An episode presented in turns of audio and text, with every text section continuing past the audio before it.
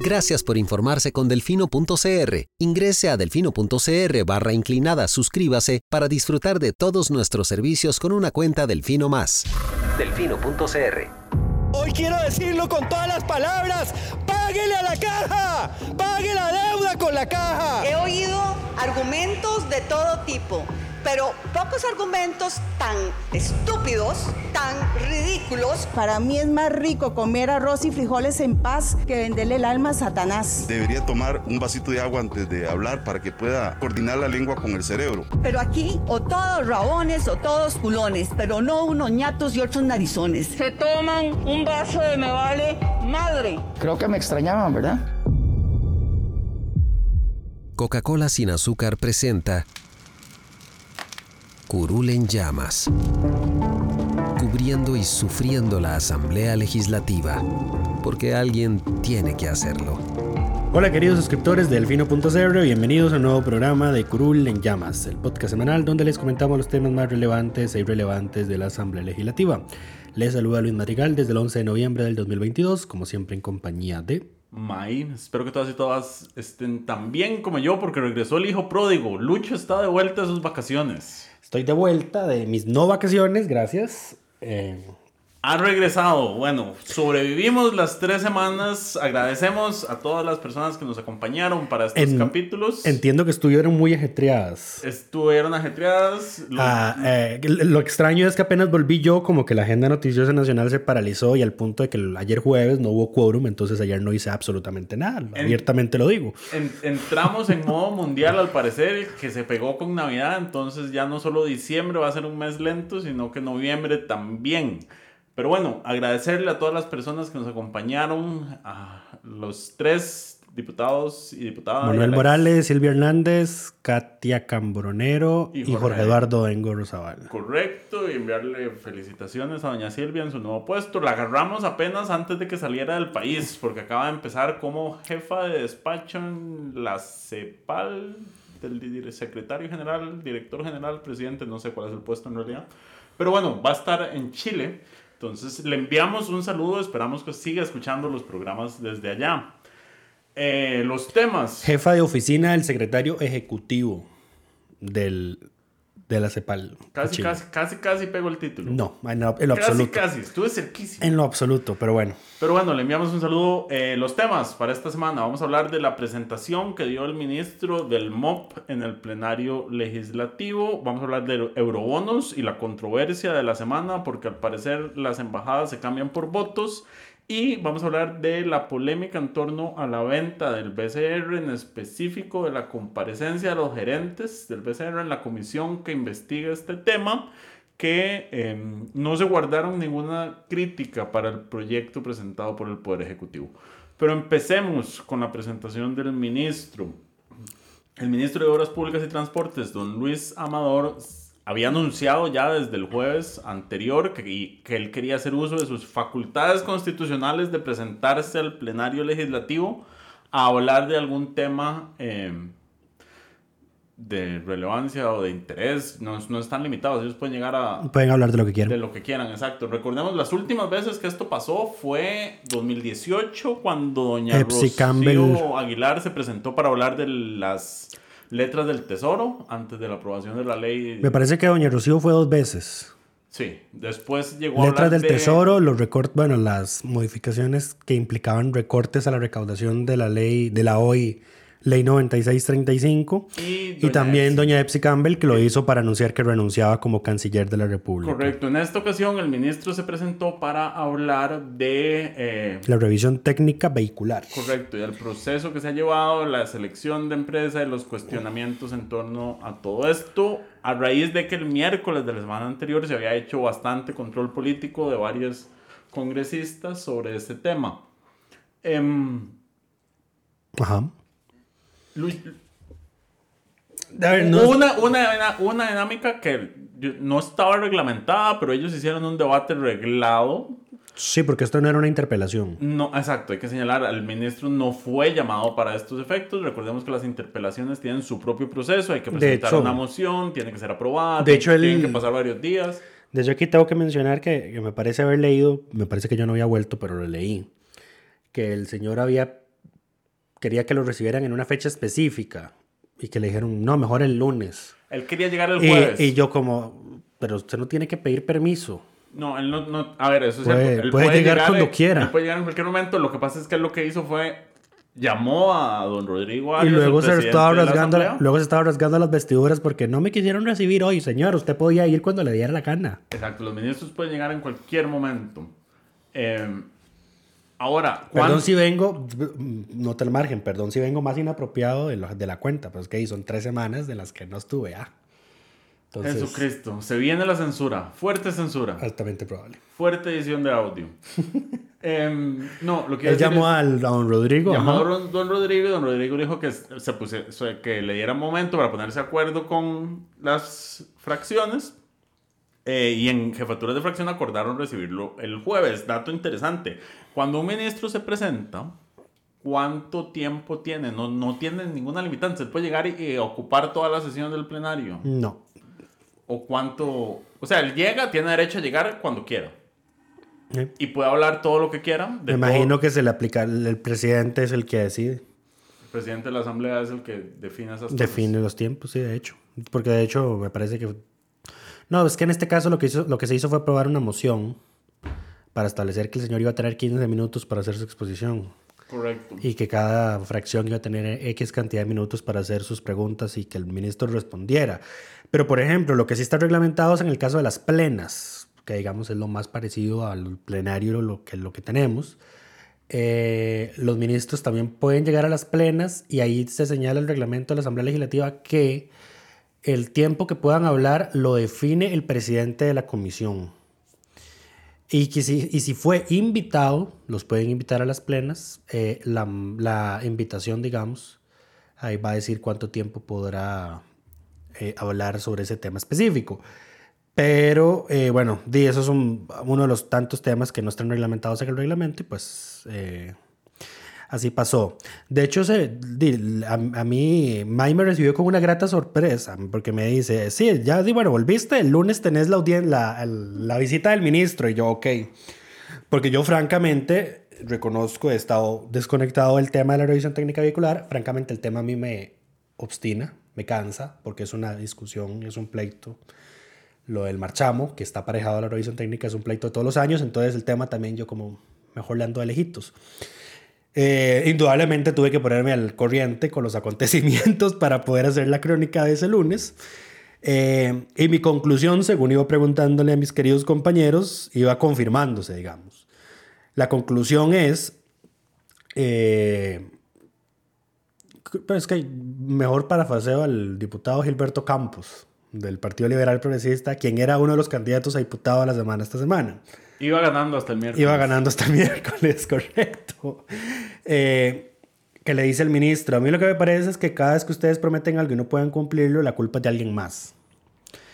Y efectivamente. Y no de entonces, ustedes por revisar cómo cumplir. y no, sí, y no, y no porque y no de ustedes por no pensar dos veces antes de cómo hacer las promesas, ver si efectivamente pueden prometer eso que están queriendo hacer. Eh, porque ¿qué fue lo que ocurrió acá? El MOB sacó este tema de uso en precario mientras se saca licitación, mientras se define qué va a pasar con Riteve, si se lo damos a una sola empresa como estaba Riteve previamente, o si estaba Riteve SA, o si lo vamos a sacar en competencia, cuántas empresas va a haber por cada provincia, etcétera, etcétera, etcétera. Mientras llegamos a eso, eso es como con lo del tema de Caldera, por ejemplo. Hay que hacer una medida transitoria, paliativa. Saca el tema del uso precario. Pero ¿qué es lo que ocurre? Que en el tema de tarifas, por ejemplo, RITEVE es un servicio público. Está, su rectoría, digamos, es el COSEBI, servicio público. Las tarifas de los servicios públicos las regula La receta. Correcto. Entonces, ¿qué es lo que ocurre aquí? Que estos señores en el MOB, queriendo quién sabe hacer qué gracia, sacaron a concurso este tema con el factor predominante de precio. El que ofertara el mejor precio era el que iba a ganar. Ignorando por... Ignorando que el que define el precio es la RECEP. Correcto, entonces que el criterio de precio no puede ser un criterio em, predominante porque el rango de precios te los va a dar la receta. Correcto. De hecho, y además, y aquí es porque ya hay un frente de pleito abierto entre Arecep y, y el ministro, eh, don Gilberto le cita un oficio de la Arecep donde dice, donde le muestra el pliego de tarifas solicitadas por el ministro y las que finalmente aprobó la Arecep, y son muy parecidas. ¿Dónde es que está la discrepancia de criterio del ministro? En el tema de la reinspección. Y esto es un, aquí donde está, se pone tricky la cosa. ¿Por qué? Cuando estaba Riteve, y los que tienen autos son los que saben más de esto, así que Mike me corrige si me equivoco, el tema de si el tema de si se pagaba una inspección completa o una reinspección dependía de cuántas faltas graves le salieran al vehículo en la inspección. ¿Correcto? No, No. no recuerdo. O sea, yo recuerdo que si usted tenía una falta, sin importar el nivel de gravedad, usted iba a reinspección y esa reinspección se pagaba, creo que era la mitad del precio de la inspección. Correcto. Ajá. Mm, No recuerdo, por lo menos en mi caso nunca tuve una reinspección eh, que no fuera completa. A ver. Lo, O sea, si lo la- que los documentos dicen es que antes, en- cuando estaba RITBSA, Ajá, si a un vehículo le salían dos o más faltas graves, ajá. tenía que ser, la reinspección no era una reinspección, era una inspección nueva completa. Ajá. Entonces pagaba el precio completo. Pa- Pagaba el precio como si fuera una primera inspección. Correcto, ¿Qué fue lo que eso pasó? Y aquí es donde está la polémica del famoso decreto que de hecho ha- exportado otra vez hoy en la Nación. El presidente y el ministro modifican el decreto y establecen que ahora la reinspección se cobra con una sola falta grave. Aunque el vehículo tenga una sola falta grave, ya no puedes aplicar a la reinspección. Tenés que hacer una inspección completa y pagarla. Por eso es que cuando DECRA empezó a dar el servicio, muchos conductores que fueron a la revisión dijeron, pero me están cobrando Las dos. las dos Correcto, exactamente completas. iguales. Ya, ya, sí. Y eso fue por, fue por eso, porque pasaron de dos faltas graves a una falta grave para el tema de la reinspección. Ahora, el tema del precio. Resulta y acontece por revelación hecha a raíz de consulta de don Jonathan Acuña, jefe de fracción del eh, Frente Amplio. Don ministro reconoce abiertamente que él nunca pidió por escrito a la RECEP una tarifa cero en la reinspección. Correcto, el ministro- Que era lo que había anunciado el presidente. Exacto. El ministro lo que dice es que al solo haber pedido una tarifa máxima, se asume de la lógica de, este gobierno que no se estaba pidiendo una tarifa mínima. Lo cual no tiene sentido, porque, y aquí hay un tema que, que fue el, el diputado Gilberto el, el que lo, lo puntualizó, y es que los servicios públicos regulados, cuando operan, cuando tienen una operación al costo, no pueden tener tarifa cero. Solo hay casos excepcionales muy excepcionales, como por ejemplo el tema de que las personas adultas mayores no pagan servicios de bus, pero... Están subsidiados por otra persona. Correcto, pero incluso en esos casos la sala ha dicho que sí se les puede cobrar en, en largas distancias. Y de hecho así es como pasa. Exacto. Exactamente. Eh, pero sí, entonces, el, valga- vale decir que la tarifa de inspección que aprobó la RCEP es de 2.166 con el IVA incluido.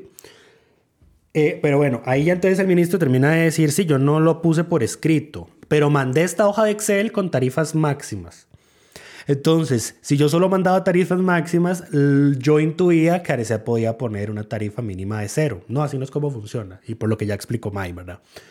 Eh, en la misma Arecep lo ha dicho, el ministro no pidió tarifa cero. Y se lo hubieran rechazado. Sí, exactamente. Es más, si- A ver, lo que ocurre es que el ministro lo que dice es que yo lo hablé en reuniones. Qué, qué conveniente. y en la De hecho, Jonathan dice, hay minutos de esas reuniones, hay actas de esas reuniones. Tampoco las hay. Qué conveniente. No, ¿verdad? y además él, él dice en algún momento que en esas reuniones le habían dejado claro que no podía haber tarifa cero. Por lo que acabas de explicar. Exacto. Correcto. Entonces el ministro la emprende contra la ARECEP y anunció, un, que, anunció que el gobierno va a preparar un proyecto de ley para quitarle a la ARECEP prácticamente la su razón de existir, que es fijar las tarifas de los servicios públicos, porque dice, no, la, eh, pues, la prestadora del servicio o la reguladora del servicio en este caso es la que debería tener la potestad de decir cuánto se debe cobrar. Correcto. Y además quiere devolver eso, digamos, esa potestad al Poder Ejecutivo, más bien que el Poder Ejecutivo con la empresa fijen las tarifas, lo cual no tiene sentido, va en contra de todos los lineamientos y recomendaciones que han hecho, por ejemplo, en, la OCDE. De hecho, esto es, un, de hecho, esto es un Sie- problema. Siempre se ha señalado que la importancia de la independencia de las autoridades eh, reguladoras del Poder Ejecutivo. Y Correcto. lo que quiere hacer el gobierno más bien es al revés. Vamos en la línea contraria. Correcto. Y aquí cabe mencionar además que con el anterior contrato, Costa Rica en este momento está en un arbitraje en el CIADI del Banco Mundial con la anterior empresa que daba el servicio a Riteve, Riteve S.A., porque el contrato que había firmado Riteve con el Estado decía que era el Ejecutivo el que iba a actualizar las tarifas. Pero resulta y acontece, entonces se generó este pleito jurídico aquí al interno, pero el Ejecutivo no es el que fija tarifas, es la ARECEP. Entonces pasaron varios años, me parece que una buena cantidad considerable de años, sin que se actualizaran las tarifas de Riteve, hasta que finalmente algo hicieron y dijeron, bueno, sí, lo va a hacer ARECEP. Se aprobó una ley. Ok, imagínate. Se aprobó una ley para que, o sea, creo que fue la, que le dio la potestad a la ARECEP. imagínate, ok.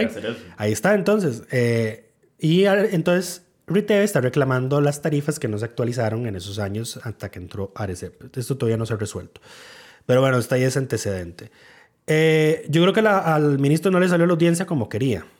Porque más bien, o sea, él llegó a explicar, por ejemplo, cómo escogieron a DECRA.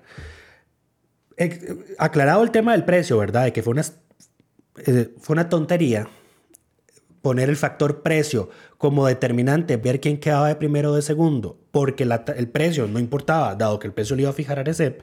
Correcto. Ok, estamos claros con eso. Entonces, sacar a concurso un concurso, valga la redundancia, donde el factor precio es el que te da la calificación, fue un error gravísimo y una tontera. Un, paréntesis, ese concurso em, es un concurso inventado. O sea, en que no tiene ningún marco jurídico. O sea, es que, a ver, no, no es... Es una ficción. Sí, es que, de nuevo, es que, es que el gobierno como que quiere hacer las cosas, comillas, transparentes. El concurso se hizo para aparentar que el uso en precario no se iba a hacer de forma arbitraria, pero por definición, es el arbitrario. uso precario es una potestad, una decisión y de hecho, arbitraria. Y de hecho, cuando salen las primeras... Ah, vamos a ver, porque aquí, aquí es donde... De hecho, porque cuando se selecciona DECRA y, y sale el escándalo, pero Opus, Opus. tenía precio más bajo. Correcto. Ahí es donde se inventa el tema de la reinspección y dicen cosas así, pero es que cuando que no estaba en el concurso, pero no importa porque el concurso era una ficción, no tenía ninguna validez legal. Por eso, de hecho, cuando se presentaron reclamos ante la Contraloría, la Contraloría dijo: Esto se rechaza porque esto no es un concurso público. O sea, posteriormente por revisar que el uso en precario se haya dado bien. Es que, a ver, de hecho, el mismo MOB lo que dijo en el comunicado de prensa respondiendo esas, a esas noticias fue esto es un tema discrecional. Estamos ejerciendo nuestra potestad discrecional. Correcto. Entonces, y de hecho así lo titulamos nosotros. O sea, es el MOB diciendo, estamos, lo podemos hacer porque nos da la gana y eso fue lo que hicimos. Pero y es legal, está bien. Para ejercer esa potestad discrecional no necesitabas un concurso. Correcto. Entonces, eso es lo que está, ese es el, el, invento, el tratar de disimular de un proceso transparente y ordenado de contratación pública algo que es una decisión arbitraria y unilateral Correcto. del Ejecutivo. Entonces dice el ministro que como el, el factor precio quedó anulado tras la determinación de ARECEP, es que aquí, y aquí hay otro error, porque primero hace el concurso y le pide las tarifas, las tarifas, las ofertas de tarifas a las empresas y luego manda la información a la ARECEP pidiendo que fije el precio. Correcto. En lugar de haberle dicho a la ARECEP, ARECEP, fíjeme el precio primero, como correspondía y como corresponde por ley, por la ley vigente, y luego le, le establecen ese pseudo concurso parámetros técnicos o requerimientos de cantidad de inspecciones, de certificaciones. Si quería hacer ese jueguito. O le dice en, este rango a dónde va a estar su tarifa. Ajá. Y, Correcto. y puede ser que ambos estuvieran por debajo, puede ser que uno estuviera por debajo y otro en el medio, pero o sea, ya sabiendo que tenés una limitación legal de una tarifa, eh, en, dentro de ese rango pedirle a las empresas, bueno, ¿cuánto me va a cobrar dentro de esto? Y cuánto me cobra por la reinspección y demás. Que además, en medio de la comparecencia se conoce que DECRA había informado al ministro, esto fue una publicación del semanario, me parece, que sacó Ariel Robles y que varios otros varios diputados, la mencionaron en la, audiencia. Y es que DECRA le dice al ministro que... Es, las reinspecciones tiene que cobrarlas. Correcto, porque es financieramente inviable no cobrarlas porque les va a generar... Porque representa un buen... Las reinspecciones por una falta Ahí es donde viene el cambio. Carga operativa no, representan un importante porcentaje en el total de revisiones que hace la empresa anualmente. Entonces, por eso dice, necesitamos este cambio y necesitamos cobrarlo. Correcto. El ministro dice que el, oficio nunca lo conoció, a pesar de que iba dirigido a él. Y está en inglés. Eh, sí, no, pero yo espero que él hable inglés, porque trabajaba en Canadá, no, no debería ser mayor dificultad para él eh, ese tema. Pero, en fin, al final de hecho, creo que como que se enojó y dijo que le iba a pedir cuentas a la empresa por ese oficio. Sí, aquí le piden cuentas a, todo el mundo excepto al ejecutivo, o sea, digamos. O sea, todos tienen la culpa menos yo. No, no por nada la crónica de, ese lunes lleva la cita de don, de don Gilberto. Pero bueno, Pero bueno sí, entonces, anulado el factor precio, el, ministro dice, sí, entonces lo que tuvimos que ponernos a analizar es el tema de las cantidades de inspecciones que han hecho.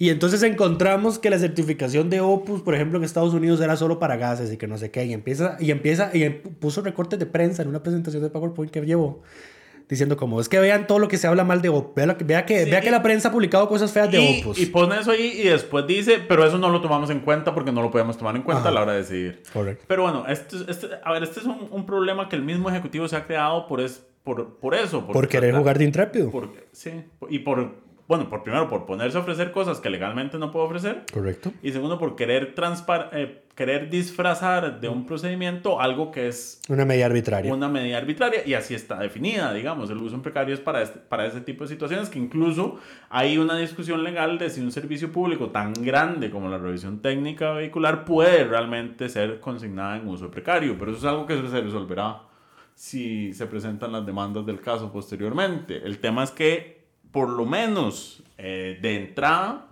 el Ejecutivo debió haber dicho, vamos a dar uso en precario y la decisión es esta. Ajá. Y la tomamos en base a... A, X, Y y Z factores, correcto. Ahora, lo otro es, ya para cerrar, cerrar, con este tema, es que el ministro sabía desde el, 24, desde el 20 de octubre que las revisiones no iban a ser gratuitas. Y el presidente de la República dijo el 24 de agosto en conferencia de prensa que iban a ser gratuitas no anunciaron eso, desde que a pesar de que lo sabía, del 20 de octubre él no lo avisó, no lo anunció. Eh, y, la, y, la, excusa del ministro fue, es que no teníamos conferencias de prensa programadas. Haceme el bendito favor. Como si no mandaran comunicados en cualquier momento. Como si, por ejemplo, el, mismo martes en la noche mandaron un, un, video a la prensa dando un mensaje sobre la reapertura de un puente Bailey. Pregúntame si había conferencia de prensa para eso. No, y además el MOP acá rato manda convocatorias de conferencias de prensa, así como una conferencia de prensa semanal, sí, todos los viernes. Todos los viernes, exacto. Exacto, entonces, excusa... O sea, es... Patito. exacto. Pero bueno, em, en general también pasó como pasa que no siempre le dan tiempo suficiente al, al a la persona. sí, es que lo que, pasa, lo que pasa es que se combina el tiempo, se combina el tiempo de pregunta con respuesta. Eso es un error. Eso es un error que en la legislatura pasada se había resuelto, creo, porque el, el, el tiempo, de la respuesta no contaba para el tiempo de las preguntas. Correcto, pero Claro, eso implica que la sesión se pueda extender más allá de lo... Yo agradezco que no se extendiera más. Eh, sí, yo dudo que esta asamblea quiera o vaya algún día a extender sus sesiones más allá de lo estrictamente necesario. Dudo incluso que tengan sesiones, extraordinarias por la mañana. Sesiones extraordinarias por la mañana. Como se planteó un jefe de eh, fracción. Rodrigo Arias les dijo como, bueno, este, siempre podemos sesionar en las mañanas para avanzar con los temas porque en este momento el presupuesto eh, y un proyecto de trabajadores independientes está... Eh, está predominando, no está predominando, está dominando la acaparando, agenda. acaparando la agenda em, legislativa. Y nadie dijo, ni por acá, este, sí, sí, sesiones extraordinarias, trabajemos dos, dos veces en un día. No, no, aquí hay que señalar algo de esta Asamblea Legislativa, lo hablaba cuando, cuando me acompañó doña Silvia, y es que ya se acostumbraron a una dinámica flojita de trabajo. Sí. Eh, y ya sacarlos de ahí va a ser complicado. Correcto. Eh, es que vienen con la mentalidad de que no hay que aprobar tantas leyes, perdón. No hay que aprobar tantas leyes, hay que aprobar leyes buenas y eso toma su tiempo. Entonces tomémonos el tiempo que sea necesario. Entonces sí, se toman el tiempo que consideran necesario. Pasemos al siguiente tema, eurobonos. Volvió a ser discusión por dos motivos. me parece, mejor BCR primero. No. Ok. Eh, eurobonos. Pasó a ser discusión por dos motivos. La primera es que el Ejecutivo el martes o martes en la noche lo, desconvoca eh, y dicen, lo estamos desconvocando porque queremos que porque hay dos diputadas del PLN ausentes. Correcto, queremos que las diputadas, ellas no dicen que son del PLN, hay dos ausentes y queremos sí, pero lo, dijo, Pilar. Queremos que las, las titulares estén para conocer las mociones y respetar su derecho que no existe. Eh, Efectivamente. No, existe un derecho a que usted, si se va a la a que se paralice una comisión o un proyecto porque, usted, no, esté. Exacto. Eso no existe. Eso no es un derecho. Pero bueno, dicen, no es, no es porque las dinámicas, las fuerzas, la correlación de fuerzas en la comisión vaya a modificarse por eso. Lo que no dice Pilar ni, ni el Ejecutivo cuando informa de esto es que de las dos que se fueron, ciertamente una estaba a favor, doña Monserrat. De los tres, de una está a favor de los 6 mil millones. Una está a favor de los 6 mil millones, que es doña eh, Carolina Delgado y otra está a favor de la propuesta alternativa de 3 mil 3.000 millones, que es doña Montserrat eh, Ruiz. Entonces uno diría, sí, pero se anulaban, entonces Eso fue lo que dijo. Pilar, se anulaban. Sí, pero así no funciona. Lo que, lo que no dice es que quienes les vayan a sustituir no necesariamente eh, Van a tener la van misma a mantener posición. esa misma línea, más aún cuando eh, ambas son de Liberación Nacional, entonces es la fracción de Liberación, La que decide jefa quién de fracción, la que sustituye. decide quién sustituye, y en la fracción de Liberación no hay nadie, aparte de Carolina Delgado, que esté con la moción del gobierno de los 6 mil millones. Entonces claramente iba a entrar alguien más eh, a apoyar la otra posición Y, se podía- invertía el texto. y podía Porque se quem- lo que pasó fue que se quemó el, día, el primer día de mociones 137 en el plenario, o sea, las mociones, 25 mociones que se presentaron, ya iban a la Comisión de Económicos a conocerse. Eh, entonces, el gobierno viendo que había, se le había inv- invertido la mayoría eh, y que se le podía cambiar el texto de uno de 6 mil a uno de 3 mil millones, pues entonces lo desconvoca. Eh, con esa, con Pilar diciendo, sí, es que dos diputadas del PLN no están. Claro, ahora, lo Entonces puedes- lo- sale, sale un poco de gente a criticar a Liberación. Ah, siguen atrasando y ahora es porque sus diputadas están fuera del país. No. No. Eh, ahora, a, a mí lo, lo- lo que no deja de, de parecerme bizarro en esta eh, era de la posverdad en la que vive este gobierno es que no es solo que lo desconvoque, porque tienen su derecho a desconvocarlo.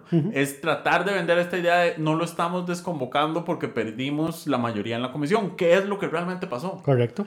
Eh, entonces, esa, esa, esa- vender esa ficción de no, no, es nada más para respetar el- un derecho que no existe de estas diputadas de conocer las mociones que se presentaron y tratar de venderlo como, no, el, el atraso es tuyo y además no tener los votos, porque, el, eso sí, el lunes se conoció que la fracción del PUSC iba a apoyar la posición del gobierno de los 6 mil millones de dólares. 7 de 9 del PUSC. 7 de 9 mayoritariamente. eh, el mismo día que además se conoce que Erwin Macís va a ser el representante de Costa Rica ante el BCIE. Ajá.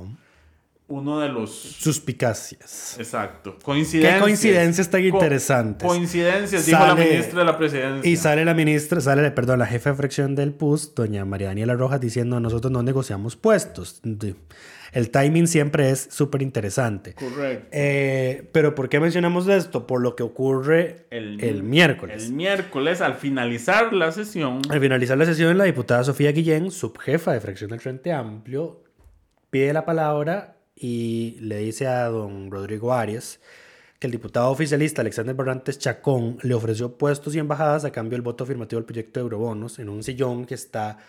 Vamos a ver, los que ven la transmisión de plenario van a ver que la cámara, digamos, panorámica, enfoca hacia la mesa del presidente. Esos sillones están detrás de esa cámara, por ejemplo. Entonces, en esos sillones, ahí fue donde ocurrió esa conversación. Eh, fue un bombazo, naturalmente, y encima es un miércoles donde la sesión termina una correcto, hora y antes. fue al puro final. Y fue el puro final, entonces Y- muy pocos diputados pudieron hablar, pero los que hablaron... Detalles importantes. Eh, don Antonio Ortega Ajá. dice que él, él Que él fue escuchó y testigo. él fue testigo. Y más importante el Alexander Barrantes, el diputado increpado, eh, No niega. En el plenario él no sale a negar que haya hecho ningún ofrecimiento y lo que dice más bien es estamos negociando por el bien del país. Ahora, aquí tampoco hay que ser eh, inocente, digamos, y pensar que en, en política no se negocian puestos. El problema es esa ficción de negar que estas cosas suceden, digamos. El problema es criticarlo en campaña y luego andar haciéndolo... luego andarlo A haciendo escondiditas para negociar tus Y ahora, también aquí hay otra cosa que señalar. No es lo mismo, por ejemplo, negociar, que el gobierno anterior tuvo que negociar puestos con la unidad y con Ajá. el Frente Amplio y con quienes le dieron su apoyo. Porque hasta Cuotas de poder. Cuotas de poder, exacto. eh, en una elección Antes de que asumiese el gobierno. antes de asumir gobierno, digamos, y es como cuando nosotros nos comprometemos con esta agenda, recordemos que incluso el- los, los entonces, el ex candidato en ese momento y el candidato para segunda ronda, don Rodolfo Pise y Carlos Alvarado, hasta firman un acuerdo de cuáles son los ejes eh, o los principales puntos de, eh, de entendimiento para esa, para esa negociación. Correcto. En este caso lo que estás haciendo es ofreciendo puestos por votos. Eso Correcto. es distinto. No, no, es- no es Si eso es un soborno. no es lo mismo, exacto. Ahora, por supuesto, inmediatamente después eh, salió la reina de la posverdad, doña Pilar Cisneros, corriendo. decir, yo a- sé que todo eso es mentira. Diciendo que todo es mentira, enviando un mensaje a la par de la ministra de la presidencia, eh, diciendo, negando Pero los Aquí hechos. es, aquí es muy importante el tema de ese video, porque la ministra de la presidencia dice que solo ella, su viceministro y el ministro de Hacienda están autorizados para negociar eurobonos. Correcto. Pero luego sale una hora después don Alexander Barrantes en un video que publica en Facebook diciendo yo estaba negociando votos con doña Sofía Guillén. Correcto. Él nunca... Sin estar él- autorizado. él- él lo- y después lo que dice es que, o sea, y es que es el, el nivel de cinismo es que él dice que me diga cuál embajada le, le, le ofrecí.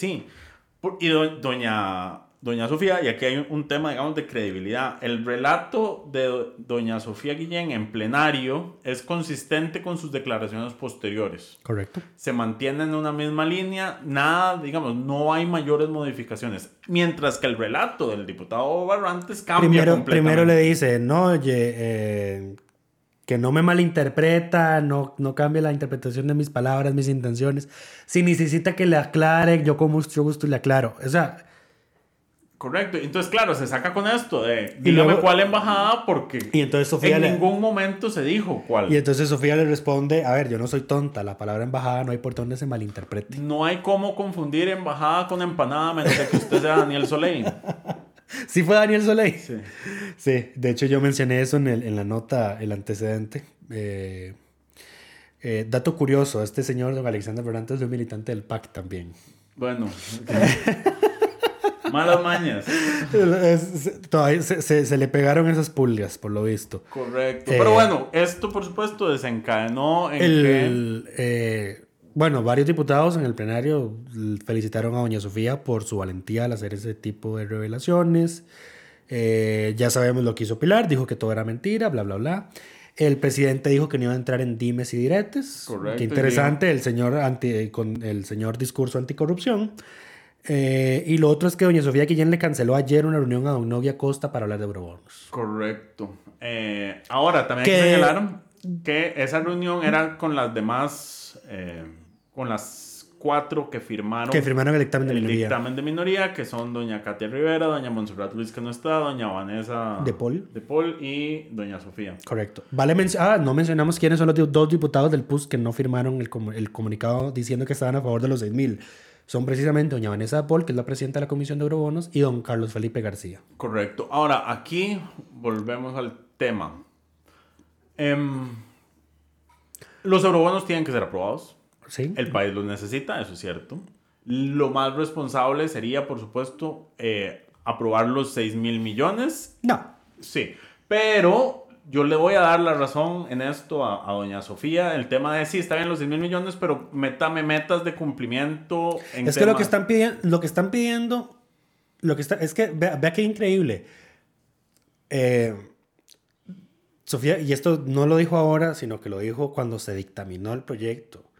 Sofía Guillén se estaba quejando de que las metas que se estaban imponiendo para emitir los eurobonos, las emisiones posteriores, eran las mismas que de acuerdo con el Fondo Monetario Internacional. O sea, ella, técnic- ella por, en el fondo está a favor de metas más Duras. duras Correcto. en temas de disminución de, de- de recaudación de impuestos, de reducción del déficit, de contención del gasto. O sea, son medidas que uno diría, esto no va con la, tes, con la, con la, con la tesis del Frente Amplio. Y aún así sí, ella dice, a ver, es que es ridículo que estemos poniendo las mismas metas que, se le están, que el Fondo Monetario le está pidiendo al, al- al gobierno. Correcto. Al final no le estamos pidiendo, le estamos regalando la emisión de los eurobonos. No le estamos pidiendo nada más porque tienen que- quitaron todo lo eso tienen que cumplirlo. Quitaron lo de los escáneres, quitaron la mesa de, de- de- la, la meta de reducción de evasión y elusión fiscal. Todo eso fue lo que lo quitaron y por eso es que doña Sofía dice, yo no, por eso no, no voy a votar este texto. Correcto. Ahora, aquí seguimos en el, en el entredicho de que no hay posición con los 38 votos. Mm, no, pero yo estoy seguro que los que apoyan el de 6000 Van a apoyar el de 3.000. van a apoyar el de 3000 ante a ver que no tiene los votos. Claro, es que es, que es un todo, es que es un todo, no puede que- ser un todo nada. Lo que necesitas entonces es que en el plenario se rechace el dictamen de 6.000 ¿Cómo va a pasar? y después se apruebe el de 3.000. Correcto. Ese es el orden en el que tienen que ser presentados. Sí, así es. Porque si lo presentas al revés, No, no, no, no, no, se- no se puede presentar al revés, siempre va el de mayoría primero. ok, entonces, Es como con presupuesto, esto es como ver un presupuesto 2.0, más o menos. que por lo general se rechaza el presupuesto, el dictamen de mayoría se pasa a una minoría y se modifica en plenario. No, así lo que te estoy diciendo es que, digamos, al Ejecutivo lo que le hubiera servido más bien era de ser ellos el dictamen de minoría, que se rechazara el de 3.000 y después solo quedara el de 6.000 como opción, en términos políticos, porque entonces forzás a votar el de 6.000. En este momento, por el orden en que se vota, vas a forzar a votar el de 3.000. No lo había visto desde esa óptica, ¿vos sabes? Exacto. La, el que el dictamen de minoría sea el de 3.000 es el, el beneficioso para, los, para esa posición. Si fuera al revés, Sí, porque se invierten los, las los cosas. terminás acorralando a que tienen que aprobar los 6.000. Los acorralás, exacto.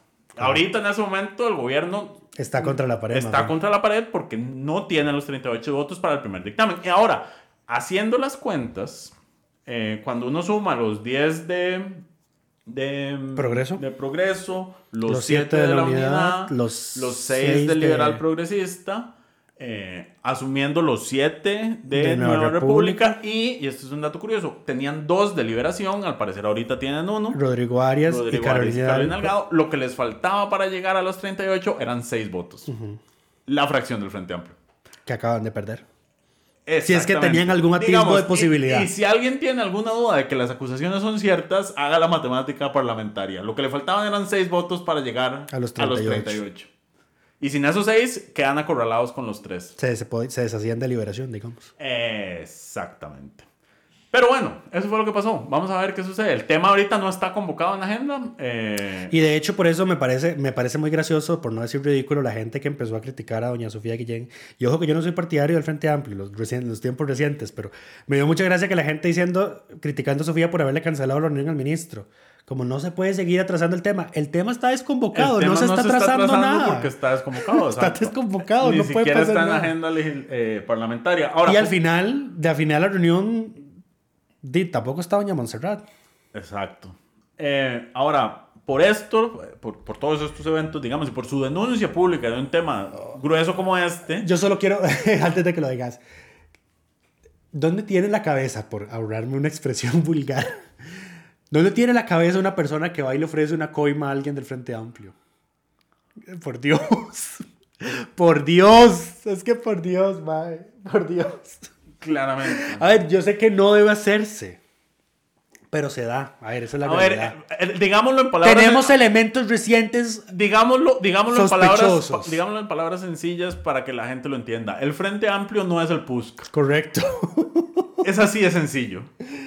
Em, Correcto. ahora, lo otro que iba a mencionar era que nuestra diputada de la semana por esta denuncia es doña Sofía, Doña Sofía Guillén, Mención de honor a don Gilberto Campos por su participación por en el tema del ministro. al, al ministro y decir las cosas como son Era, también. era, era mi diputado de la semana. De hecho, yo lo declaré desde el lunes, pero di, el, el, lo del miércoles cambió todo. La realidad se impone, Lucho, la realidad se impone. Pero bueno, pasemos. Aún no he retomado todo mi poder, a pesar de que ya volví a mi viaje. Pasemos al, al- al último tema, porque este, este episodio es de tres temas nada más. Eh, la venta del BCR. El proyecto está en discusión en la Comisión de... Económicos también, qué curioso. Y ahí no están dos diputadas que lo están viendo y el gobierno no lo desconvocó, como Ah, dijo doña. Katia Rivera. Eh, como dijo doña Katia Rivera, sí. Eh, comparecieron don Douglas Soto Leitón, que es el gerente general, y don Manfred Sáenz Montero, que es el gerente corporativo jurídico del conglomerado Banco Sí, de Costa Rica. recordemos que el BCR es un conjunto, no Correcto. solo el banco. Tiene banco, tiene operadora de pensiones complementaria, Tiene tiene, fondos de aseguradora, tiene un montón de todo, tiene un montón de cosas, corredora de bolsa, etc. De hecho, el BCR tiene participación, está regulada por todas las superintendencias, Sí. porque tienen de todos ese tipo de negocios. Correcto. Eh, fueron a hablar del proyecto de, ven- del proyecto de venta del BCR y lo despedazaron. O sea, no hay, otro, no hay otra explicación. Despedazaron el proyecto al punto de que ningún diputado oficialista se tomó la molestia de defender, de hacer una pregunta como, sí, pero usted dice esto porque tiene un salario millonario, ¿verdad? Como dice el presidente. Eh, no, es que el proyecto de verdad... si el- Ahora, el- aquí hay que separar dos cosas, digamos, es que, esto, que esto es importante. Una cosa es, digamos, uno puede estar de acuerdo o no con la idea de vender el banco. Yo es que... yo- Eso, eso es un tema. yo es que, eso por es un tema. Es otro tema completamente distinto. Es el proyecto que pre- se presentó para vender el banco. De hecho, y por las hecho, el- deficiencias que tiene el proyecto. de hecho, me parece que por ahí se va a ir el liberal progresista. las deficiencias que tiene el proyecto para vender Sí. y, y el- y la discrecionalidad que le da al Poder Ejecutivo si se aprueba ese proyecto. De hecho, que eso- es eso la es- línea de este gobierno. Eso es, Hago toda yo la, todo. eso es toda la crítica que prácticamente hacía don Manfred. Eh, mi posición es que mm, yo no le veo sentido que tengamos ahora tres bancos estatales, antes eran cuatro, eh, pero me parece que no es el BCR el que debe venderse, sino el nacional. Eh, lo siento mucho, pero, pero sí. don Douglas Soto, que es el gerente del banco, se enfocó mucho en como resaltar los números del banco, que tiene 1,4 millones de clientes. Y, y a ver, no, no, no, solo voy a mencionarlos por mencionarlos, es que hay dos datos muy importantes.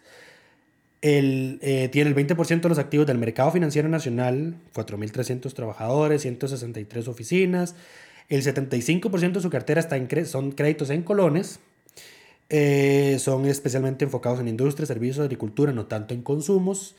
Eh, lo que aporta en impuestos sobre la renta y cargas para fiscales 123.200 millones al año.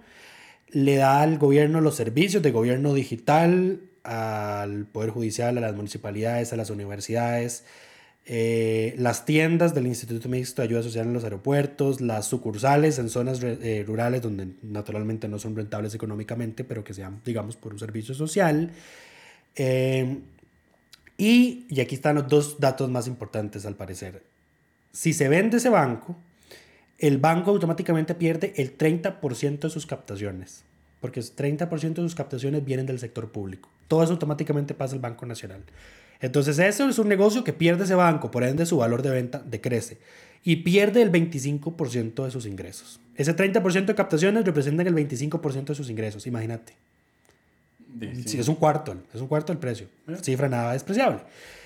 Eh, don Manfred Sáenz, que es el gerente corporativo jurídico, criticó los aspectos de constitucionalidad dudosos, criticó precisamente mucho eso, la opacidad del mecanismo de venta que se pretende usar, dándole todo ese poder a lo que él denominó el Consejo de Sabios.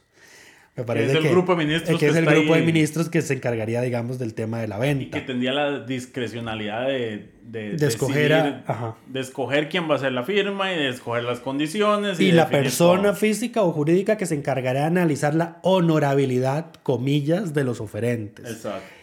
Eh, Como si hubiera personas honorables entre banqueros, o sea, métete en la vara. Está bien. Eh, por ejemplo, él mencionaba que eso, eso, ese tema de opacidad, o sea, debería hacerse por las reglas, por las reglas de la contratación administrativa, por SICOP, toda esta cosa.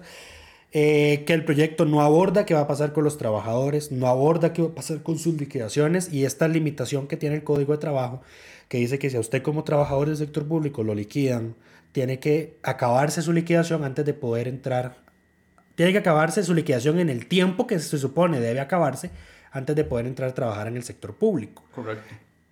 El proyecto no aborda eso. Entonces dice, bueno, ¿qué va a pasar con la persona si la despiden del banco, pero la contratan, por ejemplo, en el Nacional? Tiene que volver la, tiene que volver la liquidación. Correcto. O sea, no, pero el proyecto no lo aclara, ¿verdad? Por ejemplo, cuando, por ejemplo, ante una venta de este tipo, lo natural sería que se compense al trabajador por perder ese puesto de trabajo, permitiéndole usar su cesantía. Sí. Diría yo, me parece. Correcto, aunque aquí hay un grupo de trabajadores que se van a ver eh, librados de ese problema, que habría que ver la cantidad que representan, que es los que están en la asociación solidarista. Ah, lo de la asociación solidarista no dice el proyecto qué va a pasar con eso, no dice qué va a pasar con la convención colectiva, eh, qué más, no dice qué va a pasar con los fideicomisos, etcétera, etcétera. Que el Banco de Costa Rica tiene muchos fideicomisos. Muchos. En, en instituciones públicas, o sea el edificio de la Asamblea lo maneja el Banco de Costa Rica. De hecho, fueron muy, muy insistentes con el tema. Es como, este edificio que se construyó con nuestro fideicomiso. Este edificio, recuerden que somos dueños nosotros. Eso es. No lo, estaba, no lo vi desde, ese punto, desde esa óptica. Interesante. Ajá. Es como ustedes se dan cuenta que están vendiendo su edificio. Sí. Pero sí, los edificios de la UCR, muchos son con el Banco de Costa Rica. Hay infraestructura. Educativa y infraestructura de salud. Carreteras también, si no me equivoco. Sí, la, del San José San Ramón. Ruta 1. Eh, etcétera, etcétera. Hay proyectos hidroeléctricos. Antes de que... Negocios con cemento chino. ¿Qué nos pasó hoy, Dios mío? Salimos sin censura. No te volvás a ir, Lucho. No, no nos hace bien. Nos expone. Lo advertí. Nos expone. Lo advertí. Eh, No, y un paréntesis antes de que Lucho continúe con, con, las críticas que se hicieron al proyecto. Es que esta semana la Corte Suprema de Justicia se manifestó en contra, no, manifestó que el proyecto afecta, afecta su organización y funcionamiento. Afecta su organización y funcionamiento, lo cual nada más pone una vez más en evidencia que la Corte no tiene la menor idea de cuál es su organización y funcionamiento. Sí, la, la justificación me parece que la dio, más que, más que darle a la Corte el por qué, la dio el gerente del Banco de Costa Rica. Y es que ellos desarrollaron una solución tecnológica para el Poder Judicial que consiste en que la gente cuando gana un juicio y le dan una indemnización o algo, o el tema de las pensiones, por ejemplo, eh, donde recibe los depósitos ahora es con el Banco de Costa Rica. Correcto. Y ya ahora eso, digamos, se hace automático. Ya la persona no tiene que ir al banco a ligar el número de expediente, sino que todo está como entrelazado. Usted se presenta con su cédula y, y dice, vengo a retirar. De hecho, yo, yo fui usuario de ese servicio cuando me asaltaron, cuando estaba en el colegio, ya hace años, desde hace, desde hace esa cantidad de años viene funcionando. Yo fui con mi cédula al BCR y me devolvieron los 80 mil colones de la indemnización por el robo del teléfono del ladrón que se agarraron. Ese tipo de cosas. Entonces, y entonces él decía, y, y, no es tan fácil como desconectarlo del BCR y conectarlo en el Banco Nacional porque tenemos sistemas de seguridad distintos, protocolos distintos, etcétera, etcétera. ¿Tienen sistemas de seguridad distintos? ¡Wow! Naturalmente, porque de uno vemos la cantidad de quejas por estafas y el otro no tanto, pero no vamos a hablar de ese tema. Ahora, ok, eso puede ser cierto. Eso no es organización ni funcionamiento, eso, es, eso es operativo. O sea, eso es una cuestión operativa. Y, a ver, a mí lo que me revienta la cabeza es la, la falta de lectura política que tiene la Corte. Porque este proyecto ya requería 38 votos. O sea, y la, opinión de la Corte lo único que hace es calificar la decisión, es decir, se requieren 38 votos para su aprobación. Eso es lo que hace. Pero ya este proyecto lo requería por su naturaleza. Bueno, de hecho... Entonces, a ver, y en, esto yo quiero decir... De hecho, la Procuraduría también se pronunció esta semana y dijo, sí, se necesitan 38 votos. Es, que es evidente, nada más el que... El, nada más, el, presidente cree que no lo necesita. Correcto. Eh, pero bueno, el magistrado de la Sala Primera, eh, Luis Guillermo Rivas.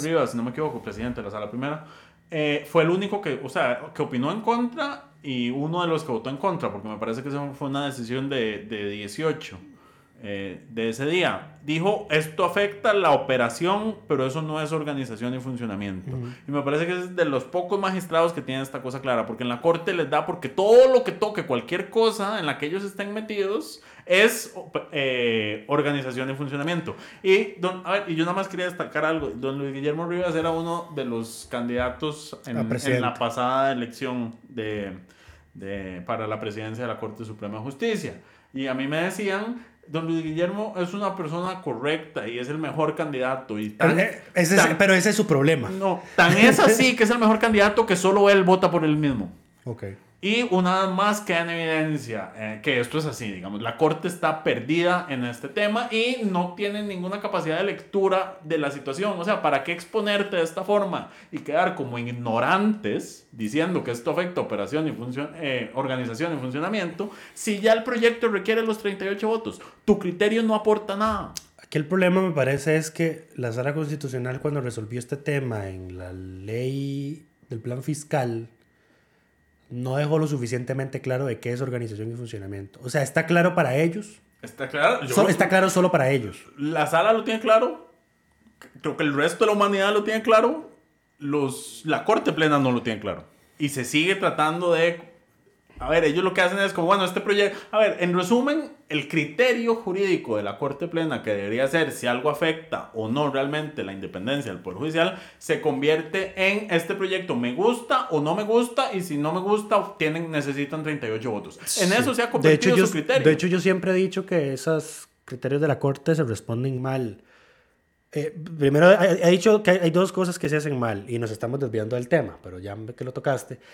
Número uno, los temas que no afectan a la organización y funcionamiento del Poder Judicial no tienen que consultarse a la Corte. O sea, este proyecto... Es servicios técnicos, eh, sí, este proyecto no tiene que consultársele a la Corte. Número dos, la Corte puede decir, sí, afecta a mi, a mi criterio, debería poder decir, lo que tiene que decir es, afecta la organización y funcionamiento del Poder Judicial y estoy en contra.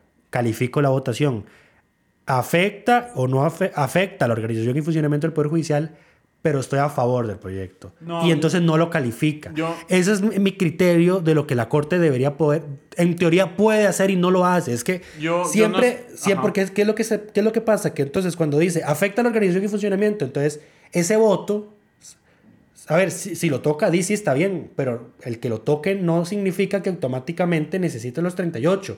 La lógica de los 38 es que se necesiten cuando la corte esté en contra del proyecto. Claro, tu lectura, Entonces tu mi lógica, tu, mi, tu- mi- tu lectura es que se requieren 38 para pasarle por encima al criterio de la corte. al criterio negativo de la corte. Ahora, lo Es que, que yo, yo puedo- creo que puede como, haber es- un como- proyecto, como, puedo- como está redactado, es más bien, desde mi lectura, eh, que cuando algo afecta al Poder Judicial requiere una mayoría calificada y una mayor negociación. No Así es, como está, digamos, eh, en, dentro del espíritu de la Constitución. No necesariamente porque la Corte no tiene la potes- esa potestad que vos decís de decir afecta, pero estoy de acuerdo, entonces no necesita mayoría calificada. Es que a mí me parece, y esto, tal vez estoy recordando mal, pero ese voto del plan fiscal me parece que o, o alguna magistrada o algún ellos magistrado propusieron. en aquella Ellos- discusión ellos en propusieron, discusión votar así. Y alguien dijo proponerlo así, pero eso fue uno de esos inventos que se sacan de la manga, digamos. Es que no me parece que es que de nuevo, si así, si así es como, no debería entenderse así. La pregunta Porque es, yo, por ¿cuál ejemplo, si yo el- fuera magistrado, yo puedo decir, sí, el proyecto afecta a la organización y funcionamiento, pero yo no estoy en contra.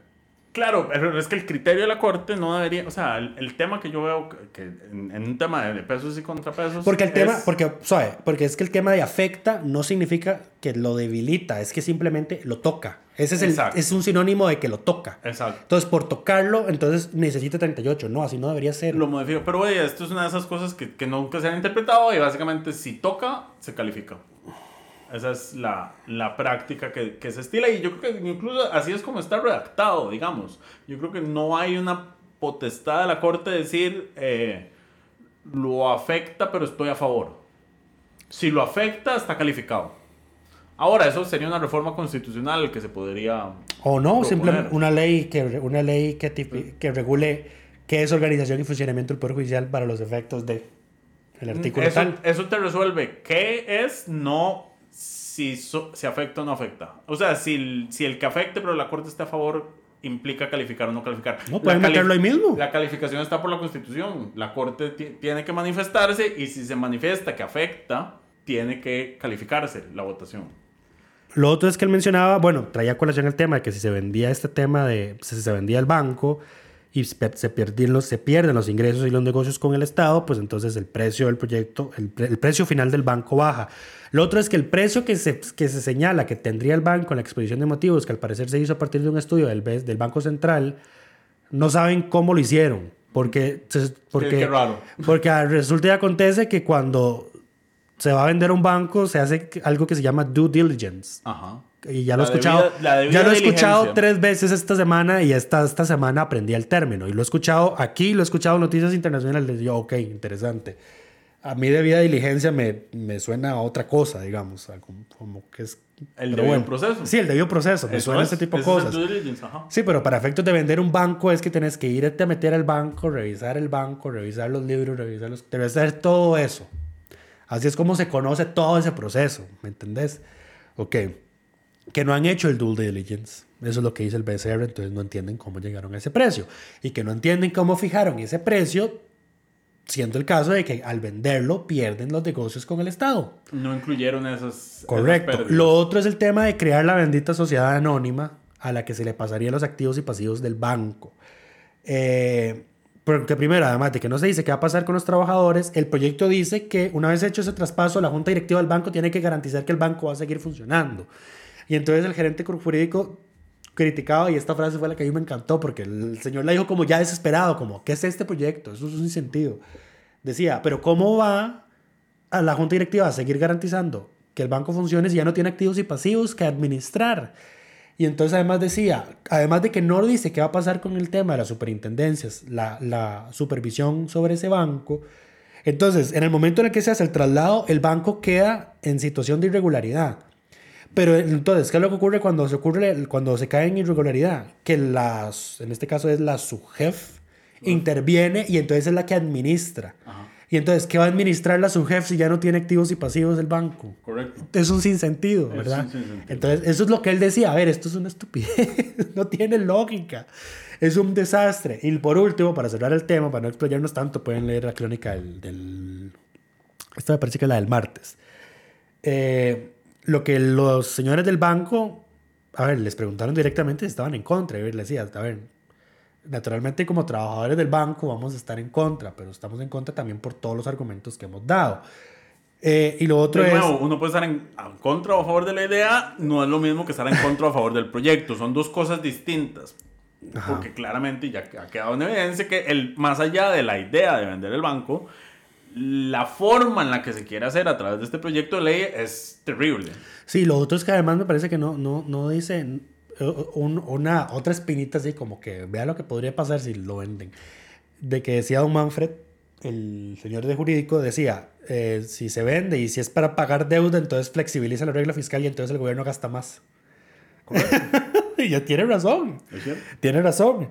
Pero lo que decían ellos es, aquí lo que nos importa a nosotros es que se defina cuánto tiempo se va a discutir este proyecto. Porque las ventas de los bancos se hacen en privado. Porque los bancos lo que dan es confianza a la gente que tiene ahí su dinero. El BCR está perdiendo confianza. Está este perdiendo momento confianza, exactamente. Entonces, y entre más, la, más tiempo se prolongue esa discusión, más confianza va a ir perdiendo. Y de hecho decía, ya hay gente afuera preguntándonos que qué, ¿Qué, qué va a pasar? ¿Qué va a pasar? ah? Porque advertían, el BCR es un banco sistémico. Entiéndase que si algo malo le pasa al BCR, que caiga, que caiga, caiga en irregularidad financiera, por ejemplo, que amerite una intervención de la SUGEF, eso tiene un efecto de reacción en cadena en el resto del sistema financiero nacional Sí, por supuesto. se contagia. Entonces, eso es lo que se conoce como un banco sistémico. Entonces, pidieron a los diputados. poniéndote el día con nuevos términos, ¿ah, Lucho? Sí. Y eso que no me gusta mucho economía a mí, pero aprendí, aprendí mucho esa comparecencia, de, de verdad. Me gustó mucho, me gustó mucho.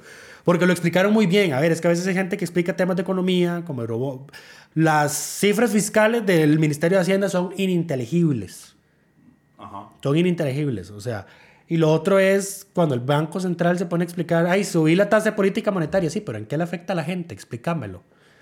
Ellos se tomaron la molestia de explicar los términos, de decirle, vea, Ellos sí, los bancos privados, comillas, son más eficientes que los públicos, pero como no tienen garantía del Estado, el costo de prestar la plata es más alto. Por, eso, por ende, la gente presta, que le preste planta, el futuro banco de Costa Rica no va a ser más barato que el de hoy. Ajá. Entonces no van a bajar las tasas de, de- de interés. Usted puede prometerlo. Eso fue, eso fue otro ahí como... Usted- usted puede prometer muchas cosas, que Que, lo sea otra, que se vaya a cumplir cosa. es otra cosa. Claro. Exactamente. Ya sabemos a quién iba a tirar esa piedrita. No por nada el presidente al día siguiente le criticó el salario al señor gerente. Eso es un ataque anónimo, me parece. No, no. No, no sé qué tipo de falacia, pero es una falacia. Em, pero creo, creo que estamos. Eso, eso es todo con este proyecto. Eso es todo con Por lo ahora. del BCR. Por Sí, ahora ver, recibieron al sindicato al día siguiente, pero eso no lo... Para, para el, a ver, si las cosas se hicieran bien, aquí se debió haber redactado un proyecto bien hecho que se pudiera tramitar rápido para no afectar la operación del banco en este periodo en suspenso, digamos. Aquí el mejor escenario es que este proyecto se rechace lo antes posible para darle tranquilidad al mercado y a los clientes de que este mamotrecho no va a pasar. Eh, y ya este es, este es el último tema de la semana. Esperamos que todas y todos estén bien y nos escuchamos la próxima semana. Coca-Cola sin azúcar presentó Curul en llamas, cubriendo y sufriendo la Asamblea Legislativa, porque alguien tiene que hacerlo.